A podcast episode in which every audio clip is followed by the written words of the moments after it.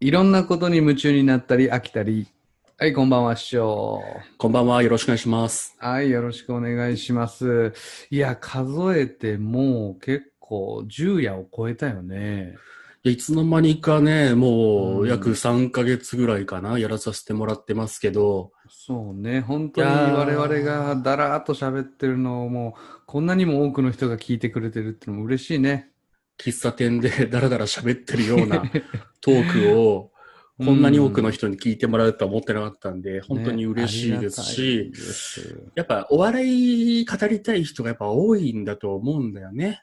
うんうんうん。ぜひね、うんこういうあの場を、あの、使ってね、皆さんもあの、ぜひコメントとか、うんあと、アンケートにね、あの、備考欄あるんで、そこになんかね、意見とかをしてくれたらすごく嬉しいです。あの、嫌な意見でも何でもいいです。あの、こうせい、ああせいでも、ね、あの、いいんで、なんか送ってもらいたいね。さあ、あの、まあ、今回のあーテーマですけれども、おはい関根勤さんということで、うん。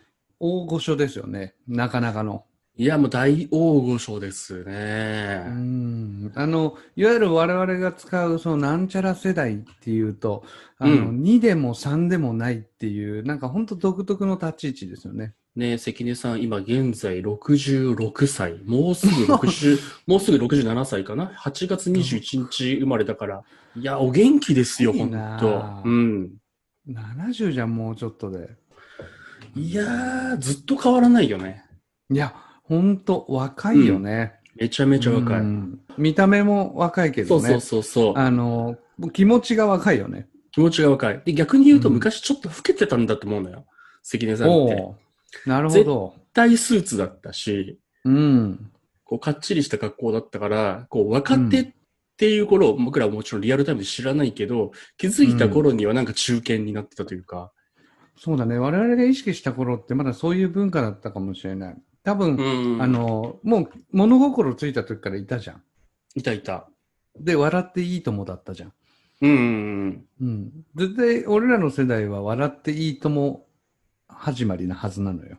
はいはい、確かに。うん。で、笑っていいともに出てるあのおじさんっていうので、見てたけど、多分さ、よくまあ昔の VTR とか見るとさ、うんうんなんかいろいろ、まあ、いわゆるラビット関根時代はいはいはいはい。ね。あの頃はもう知らないじゃん、俺たち。知らないね。でも一応まあ、カマキリ憲法だったりとか、うんあの、ジャイアンント馬場のモノマネだったりとか、そうそう。小森のおばちゃまとかね。あおばあちゃまとかいたね、そうだね。うん。やっぱりモノマネなのかな？根本が。そうね。なんか、俺さ、未だに番組名が思い出せないんだけど、どこの曲だったかな？一時期、関根さんって浅い企画でしょ、で、そ浅い企画無双時代っていうのは俺あると思ってて、関根さうんん、小堺さん、ルー大う。柴、ルーさんね、はいはい。あとララッキー池田とか、なんか一気にラッキーさんって浅い企画浅い企画、そう。で、一うん気にブレイクした瞬間があって、なんかその4人がめちゃめちゃ出てたレギュラー番組があったんだよね、昔。そうそうそう。やっぱルーさんを、やっぱりうんこう引き上げたっていうイメージはすごいあるよね、小坂井さんとあるよね。一緒にうんうんうん。で、なんかその番組で、大滝秀治のモノマネをして、うん。すっげえ面白かった思い出がある。やっぱりうんでもモノマネなんだよ。モノマネだあね。の、ね、トンネルズの細かすぎてとかってあるけど、あれもずーっとやってたってことでしょ、昔っから。昔からやってましたね。うん。だから走りだもんね。そうそうそうそう。パイオニア。パイオニア。もう誰がわかるんだっていうようなモノマネ。うんだってさっき言った大滝秀治さんなんて、関根さんのモノマネから本人を知るっていうようなうん、感じそうだだったか。そう。で、あのキャラクターがあったから、あの、緊張の CM とかさ、あの、いわゆる大竹秀治さんが、なんていうの、コミカルに。そうだね。確かに確かに。うん。でもあれ発信だよね。だから、いつの間にか関根さんの影響で千葉真一さんが面白い人だと思うというか、そうだね。うん。確かに。もう、俺たちの世代は面白い人だよね。そうそうそうそう。うん。あと、あれ、藤岡弘さんとかも。あ、そうそうそうそうそうそう。ね。同じラインだよね。同じライン。だから、レギュラー的に見てたので言うと、もちろんいいとももあるけど、からくりテレビも、ああ、こうね、関根さん、ザ関根さんっていう感じではないけど、うんうんこう、ずっと見てた番組だよね。うん。うん。で俺思うのが、関根さんとかうんっ。て、あの、人が言ったことに対してものすごい笑うじゃん。あの、引き笑いのさ、あの、うんモノマネとかよくやるじゃんね。はいはい関根さん。モノマネするとき。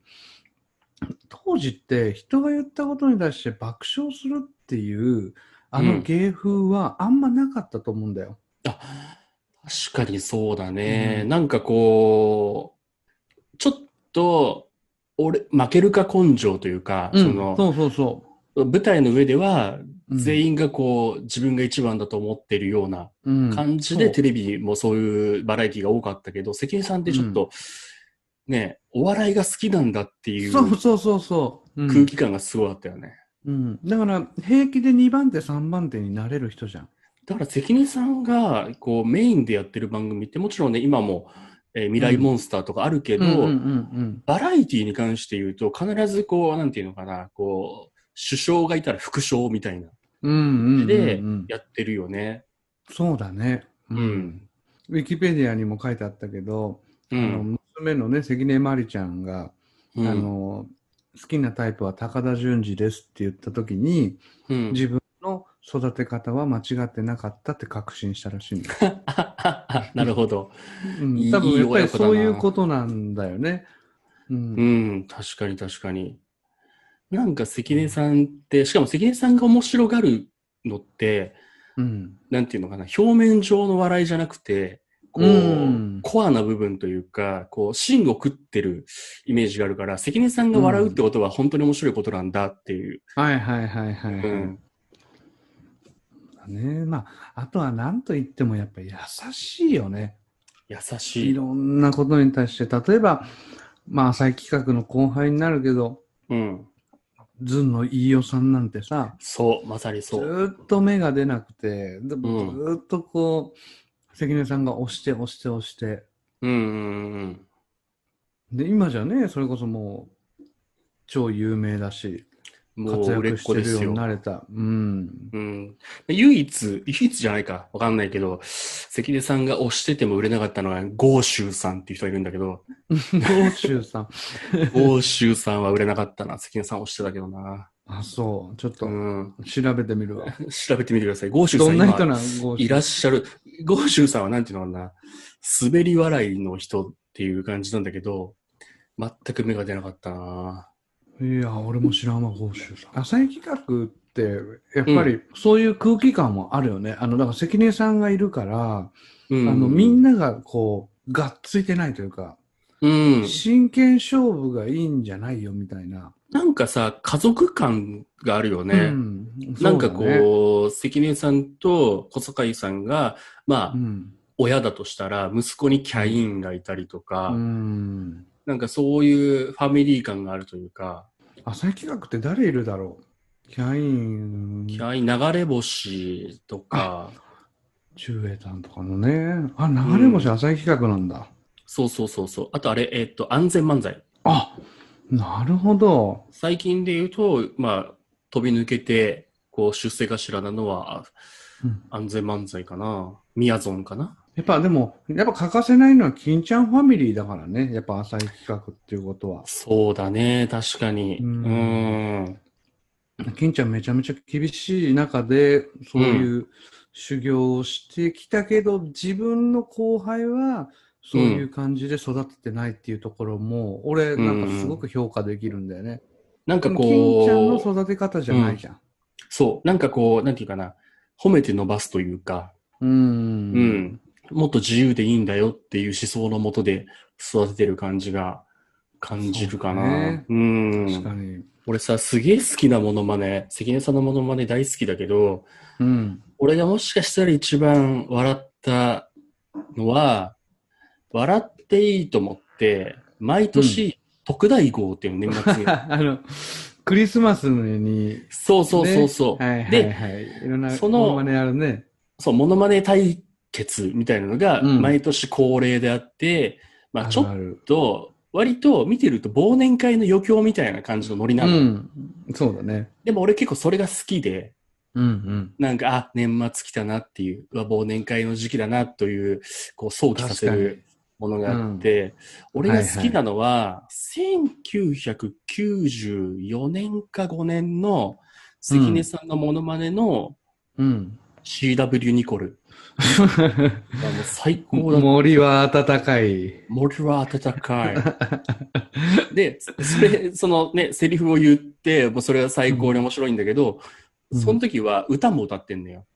ほ CW ニコルで、う。うん。小さい焼きにつけたを歌ってんだけど、最高でさ。あれでも絶対関根さん一人のプロデュースだよね。そうそうそうも。誰も関与してないよね、作家さんとか。うん。だと思う、俺は本当に。だってさ、外国人やろうってうん。さ、思わない ?BG4 ぐらいだよね。そうね、確かに。まあ、BG4 さんのモノマネの是非についてはまた別途で語りたいけど、アースファイヤーとかさ、全部裏声使って似てるかわかんないっていう、そうそう元ネタ知らないよっていう、その、ポカンと感はあったけどね。あったあった。そういうところじゃないもんね。じゃない、そやっぱ目。そう、目の付けどころが、よくそこを思いついたなっていう。うん。貪欲だよね。とりあえず試してみるよね。俺びっくりしたのは、小倉優子を、あの、全然固まってない時期に、試しで公共の電波使ってやるっていう。ああ、あれあった。あれ、関根さんだからいいし、うん関根さんじゃなかったらバッサリカットだからね。うんうんうん、確かに確かに。その中でね、こう、常にこうんう、何かを探してチャレンジするっていう姿勢は、関根さん特有かもしれないね。そうね大御所としてどっしり構えずに、うん常にこう、ボクシングで言うとずっとフットワークをずっと続けてるというか、うんうんうんううんん。いつでもジャブを打つっていう。なんか、俺すごくこう、比較してしまうのが、うあん。の、片岡鶴太郎、鶴ちゃん。はいはいはいはい。鶴ちゃんと、おーなんか比較してしまうんだよね。あなんでかっていうとそなるほどやっぱり、まあ出てきた年代っていうところもまあ似通ってるし、うん、あとはやっぱモノマネで出てきて、2はいはいはいはい番手キャラで、でうん。向こうは多分太田プロだったのかなうん、そうだね。太田プロで、で、浅井企画でってなった時に、うそん。の途中から出方がこう全然変わってきた。うん。うん。で、関根さんはこう優しい方向の、まあ、アプローチで。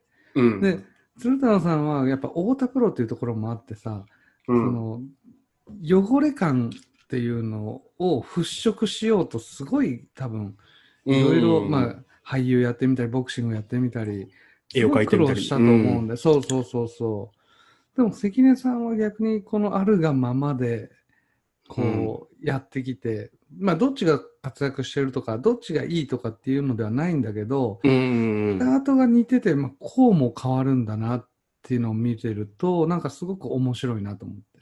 確かに。なんかやっぱ、唐田岡鶴太郎さんのモノマネで俺が一番好きなのは、うん。あの、旧館長の Q ちゃんのモノマネなんだけど、ねうんあの頃は多分だから関根さんとこう近い、うん、そうそうそうこ、そうう感じだったってことだね。うん、だから誰もしないようなモノマネをしてうん。注目を浴びるとうんうんうん。いう入りは結構似てるじゃん。確かに確かに。だからなんかね、すごくこう、今の若い人とかって、もうその二人のそう知らないかもしれないけど、う多分ん。昔はその根っこは一緒だったんだろうなってすごく思うんだよね。ちなみに山さんは、関根さんと小堺さんの小崎のうんうんうん。ラジオは聞いてましたか、ラジオ当時は聞いてないね。あ、なるほどなるほど。聞いてなくて、うん。で、ラジオがあったことも知らなかったんじゃないかな。ああ、なるほどでなるほど。なんか舞台をね、あの、うん。やってんじゃん。こん冠婚金シアターみたいな。やってますね。ううんん。あれは見たいなとは思ってたんでね。うん。でもまだ見たことないね。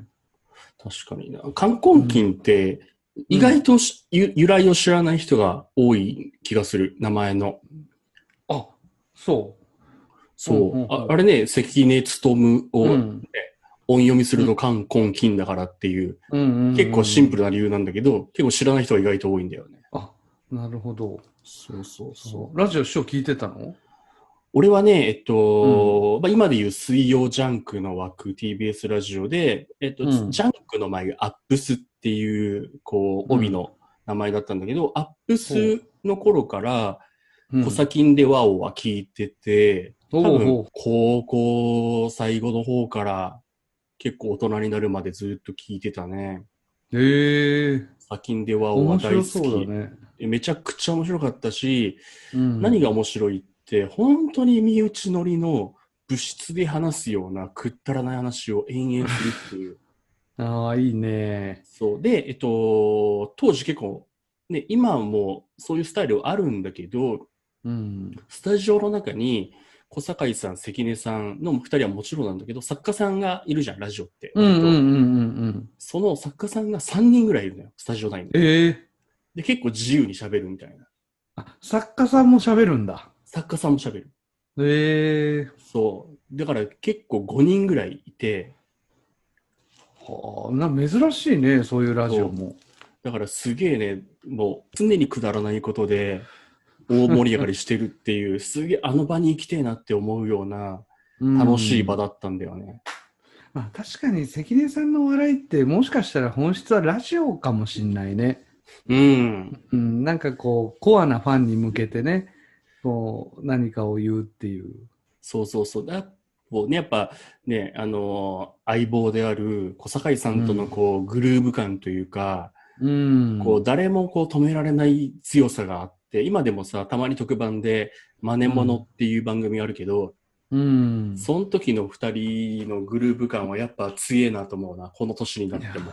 まあね、もうんう、やっぱりこう、辛い時期とか青春一緒に過ごしたってでかいね。でかいね。あと同じものが面白いって思ってる人たちってやっぱうん。いいじゃん。なんかそうね。共有できてる感じが。うん。うん。はいはいはい。同じとこで笑えるってやっぱいいよね。そうそうそうそう。うん。あのーいつかまた小堺さんもやりたいね。やりたいね。昔さ、それこそ細かすぎて伝わらないモノマネに、うん関根さんが、あの、まあ、審査員ってわけじゃないけど、リアクターとしていて、うんうんうんそのモノマネする側で、小堺さんが出てきたことがあって、一回うん。だけ。うんうんうん。それもね、最高に面白かったわ。えうえ見ん。てみよう。あの二人って、まあもしかしたらだけど、うん。今でいうその、今田東野、それこそ我々も第4夜、うん5夜でやったけど、はいなんかそういうコンビじゃないけど、うん。なんていうの、一番の相棒っていう、うんうんね。ね、お二人ともね、あのーお互いのことをムックンとラビーって呼び合ってんだよね。うん。ムックンなの？ムックンなのよックンなの？なんでだろうね。なぜかずっとムックン。で、ラビーはもちろんね、ラビット関根から来てるけど、ムックンとラビへえー。うん。ラビット関根って、あれね、三枝さんがつけたんだね。今あ、のそうそうそうそう。う。うんん。その後にさ、それ、うんまあちょっと余談だけど、ラビーと関根ってね、三枝さんがつけうん。た芸名で、それにあやかって一回東野さんもつけてもらったよね。あれね、バッテリー、あ、違う。バッテリー、そう、多分バッテリーだよね。ね。バッテリー東野。バッテリー東野だよね。そうそうそうそう。んあったね。あったね。娘さんもね、芸能人だよね、マリちゃん。あ、そうだね。確かに。うん、あれも斬新だったの。俺、関根さんって家族すごい大事にするから、うん。絶対出さないと思ったけど、うん。意外とすんなりだし、またさ、マリちゃんの仕上がりがすごいじゃん。タレントとして。もう、そうそうそう、完璧なんだよね。あれは英才教育だわ。あれで、うん。だって、めちゃめちゃ頭いいからね、マリちゃんって。そうね。もちろんバイリンガルだし、う。うんん。MC させてもうまいし。うまいしね。うん。旦那さん K だからね。いや、K さんですよ。K さん選ぶっていうところもなんかすごいさ、こう、うんなんていうのかな、いろんなもののことをボーダレスで考えてるようなことをちょっと垣間見るしね。うん、ほんで、それをさ、もう関根さんがさ、もう大歓迎みたいなさ、うん。あれもいいよね。確かに。あとちょっと忘れがちだけどさ、関根さんってやっぱさ、俺、うん K1 とかを、あ、こう、メジャーにしたのって、関根さんの力やっぱでかいと思うんだよね。絶対でかいよ。格うん闘家マニアだもんね。格闘技そうマニアだもんね。そうそうそう。うん。やっぱりもともと好きだったのかな。ブルース・リーとか千葉真一っていうところで、なんかあったとかもあったし。し、多分普通にプロレスとかもだいぶ詳しかったと思うし、あー特にでもね、あの、プロレスは好きな人多かったけど、その K1 とかの、あのー総合格闘技とかが詳しい人って、当時あの年齢ではなかなかいなかったから、そうだね。うん。全然だってメジャーというか、それ自体がそんななかったもんね。そうそうそうそう。まあ、ヒクソン・グレイシーぐらいは聞いたことあるかなぐらいで、うん。あんぐらい喋れる人ってなかなかいなかったよね。うん。で、それに藤原紀香とかが乗っかってきた感じだもんね。いや、そうだ。そこの貢献度結構でかいね。いや、すっごいあると思うなうんで、一回もう全然こう畑が違うで言うと、うん。あのー特急ジャーっていう戦隊ものにも出てるからね。そうなんだ。や俳優として。うんなるほど、なるほど。確かにななんか、うんそういう動きもさ、もっと見,、うん見たいなって思うよね。うん。あと、うんあれじゃんね。えっと、ピタゴラスイッチとかでも出てるよね。あ、そうなんだ。知らなかった。そう。子供番組とかは結構出てんだ、意外と。うーん。な幅広いよ、本当に。幅広いね。あとさ、うんこう、ね、何度かこの番組でも話してますけど、俺、ニューヨークっていう吉本の若手が好きで、うんうんうん YouTube をもう欠かさず見てるといったとこことがあると思うんですけど、あの、関根さんがゲストの回があるんだよ。ニューヨークの YouTube の番組で。関根さん来てくれてんだ。そう。それが、テーマが、吉本以外の芸人さんで、一番喧嘩が強いのは誰だっていうのを討論するっていう企画で そこに出てんの？そう。それもね、めちゃくちゃ面白いので、ぜひ見てほしいんだよね。あちょっとじゃあ、詳細欄貼っときます。このお間の。あの、極楽とんぼさん以来の、なんかニューヨーク出現率多いね。多いね。やっぱニューニューヨークって、こう、それこそ格闘技が好きだったりとか、うん。大人の話に全然付き合える人たちだから、だから関根さんもすげえ気に入って、なるほどねう。ん。うんあと、、俺の中で、ちょっと一個提唱したい説があって、ほ関ジャニの村上くんってう。う、ん。関根さんがいなかったら、今いないんじゃないか説。関根さんが育てたと、俺は勝手に思ってるの。あ、育てた直で？直で。え、関わりあるの？あるのよ。俺さ、関ジャニの村上くんが、えーうんまだ関西ジャニーズジュニア時代にも、まあまあバラエティとか出てたのよ。うん、うん、でもそれは、あのーいろんなジャニーズの人の、先輩のジャニーズの人の番組に、まあある種はいはいバ、バーター的に出てたんだうん。けど、うんでも当時から関根さんは村上くんの才能に結構気づいてて、ええ結構村上どう思うんだよとかって結構振ってるのよ。あ、そう。で、で村上くんが一生懸命返して関根さんがよしよしみたいな顔をしてるシーンがむちゃくちゃあって昔。ええ村上くんをすげえ最初の方から買ってたのよね。いや、それはね、すごいよ。そそので視点は。で、えっと、まあ、一番顕著な例が出てた番組が、山さんうん覚えてるかな、日テレで、ピカイチっていう番組があって、それピピカイチっ、て、まあ、要は、堂本光一くんうん、の MC の番組だったのよ。ピカイチって、まあ、光一って書いてピカイチって読むっていうような感じだったんだけど、まあ一番有名なのは堂本光一くんが、あらゆる資格を取るっていうチャレンジ VTR が毎週あったみたいな。クレーンの資格取ったりとか、レスキューの資格取ったりとか、毎週何か一つ資格を取るみたいな。お昼の番組？あ、そう、お昼の番組。だから今はいのはいはいはい。ススクール革命とかの。はいはいはいはいはいはいはい。なんか、うん、うっすら覚えてるかうっす。ら覚えてるでしょ。それのレギュラーが、レギュラーとして関根さんが毎週出てたのと、村上くんも出てる。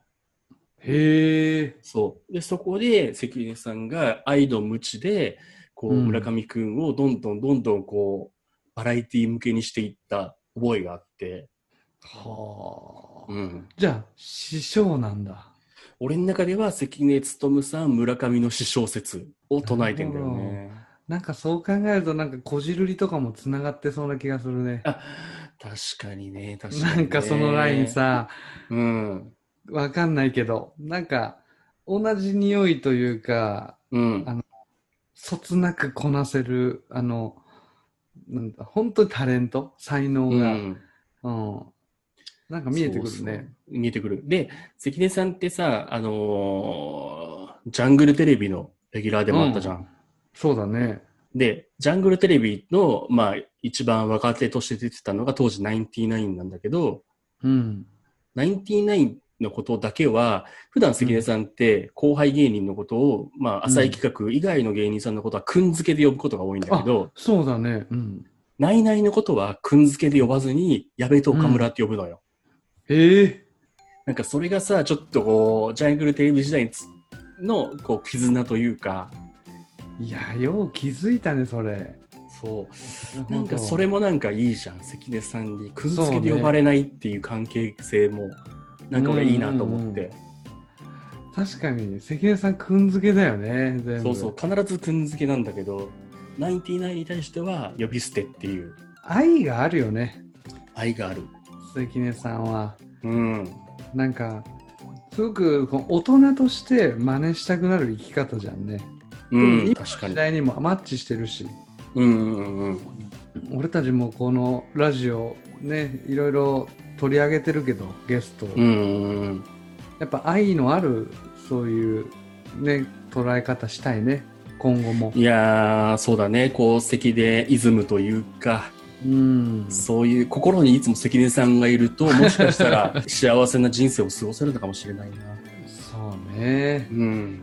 いやーいろいろ話しましたけど、なんか関根さん話してると次これやりたいなっていう、その関根さんにつながってる人を取り上げたくなるよね。確かに今さっき。出てきた、あの、小堺さんもそうだし、ルーさんとかさ、うんなんか、ずんの飯尾さんでもいいし、うんなんか浅い企画全員取り上げたくなってきちゃったもん、今。浅い企画ってなんかいいよね。いいよね。うん。うん。なんか優しいね。優しい。俺も若かったら浅い企画入ろう。浅い、浅い企画か魔石だね。いやー、そうだと思うわ。いや、コサキンでワオは本当に終わってほしくなかった番組の一つで、うん。俺よ俺らより多分5個上、10個上の人たちは本当にあの涙を流してそれを悔やんだって聞くから、うん、あれ、どのぐらいやってたんだろ81年からやってんだよ、確か。うおすごいじゃん。俺たちが生まれた頃じゃん。そうそうそうそう。で、そのジャンク、水曜ジャンクで、えー、コサキンでワオが終わった後に始まったのが、山里亮太の不毛な議論だから。もうの議論ね、うん、あいや、相当プレッシャーじゃん、それ。確かに。うん、まあでも山ちゃんもね。ね山ちゃんも、うん、頑張ってるし、面白いから。うん。うん。でも、ちょっとね、復活してくれてもいいかもしれないね。これね、たまに数年に一回復活してんのよ。今年もね、うん、1月に一回復活したのかな、コサキンでワオうは。んうん。でもなんか本当年齢を感じさせないよね。そう。60代後半の人が喋って、うん、もう聞けないよ、普通の60代の後半って。もうおじいちゃんだから、本当に。確かに確かに。だから、ね、それこそさんまさんであるとか、タモリさんとか、うんその小堺さん、関根さんももちろんだけど、こう、ずっと元気でいてほしいなと思います。ね、本当ね。自分の親と同じぐらいだもん。自分の親なんてもう、ほとんどもう何喋ってるか分かんないからね。そうそうそうそう。いやー、いいね。そろそろお時間がうん来ましたでしょうか。なるほど。はい。ね意外と喋れましたね。いやー、そうね。ちょっとまた、ここからつながる別の方のトークもしていきたいなと思っております。そうですね。最後に、はいあの皆さんぜひあのコメントとか、えーアンケートとかね、えーはい答えてくれたらすごく嬉しいです。よろしくお願いいたします。ぜひよろしくお願いいたします。いということで、今日も、えーはい長々と聞いていただいてありがとうございましたありがと。うございました。それでは皆さん、さようなら。